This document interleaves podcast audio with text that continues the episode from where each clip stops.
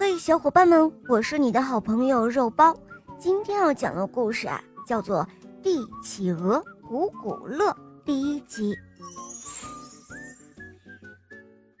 这个故事要从一只信天翁邮差开始说起了。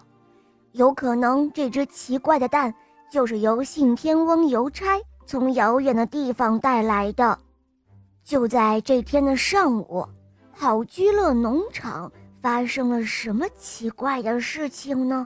哦，原来兔子奥斯卡和他的小伙伴们在某个菜园子里发现了一只蛋，他们从来都没有见过这么大的蛋。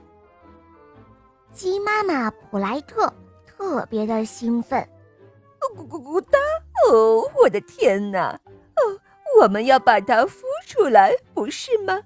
于是。他爬了上去，哦，我我的个子好像太小了，哦，谁能来把它孵出来呢？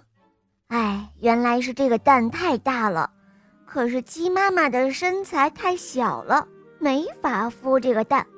那么现在谁能把它孵化呢？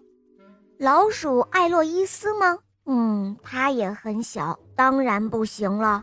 再说小狗维克多吧。哎，别提了，它简直快要笨死了。小猪布菲倒是个头大哦，不不不不不，哦，它看上去更加的笨了。它不行不行，因为这头猪，我的天哪，它简直快要把这蛋给压破了。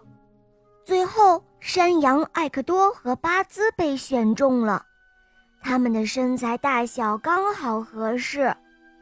动物农场的所有人都对身负孵蛋的重大责任的山羊侍候到家了，又是端茶倒水，又是陪聊打发时间，总之服务简直到位极了。过了几天，只听咔咔咔咔咔嚓，哦，我的天哪，蛋壳碎了！里面钻出了一只呃肥嘟嘟、灰不溜秋的小鸡宝宝。哦，这到底是什么东西呀？至于刚才我说它是一只小鸡宝宝，那是大家都觉得它像一只鸡宝宝而已。但它是不是真的鸡宝宝？嗯，现在还不好说。哦，你们瞧啊，它肯定是饿坏了。该给他吃点东西了，埃克多大叫，可他不知道该怎么办。哦，能喂他吃点什么呢？